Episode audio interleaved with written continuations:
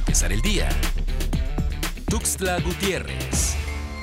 Este miércoles 2 de diciembre se prevé el ingreso del Frente Frío 17 por la tarde-noche. Este sistema recorrerá lentamente y se combinará con una vaguada invertida, con lo que favorecerá el incremento de nublados y del potencial para lluvias, previéndose tormentas intensas a puntuales torrenciales en Chiapas y Tabasco.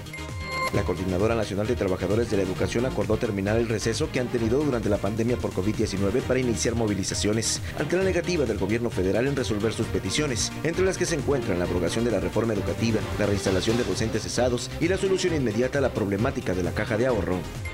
Familiares de un paciente de 30 años que falleció este jueves en la clínica 5 de mayo del IMSS denunciaron una presunta negligencia médica en dicho instituto al serle negada la atención médica especializada. La hermana del paciente señaló que hubo negaciones del servicio, ya que les explicaron que los traslados al Hospital Siglo XXI de la Ciudad de México no estaban permitidos por la pandemia por COVID-19, así que lo trasladaron por sus propios medios.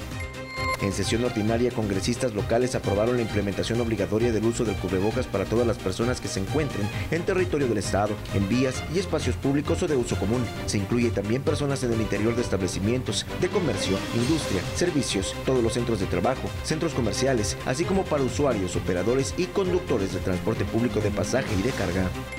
La Secretaría de Salud en Chiapas informó que el estado actual de la pandemia de COVID-19 asciende ya a 7.050 casos acumulados y 570 defunciones, luego de que en las últimas horas se confirmaron 8 casos positivos y ningún deceso.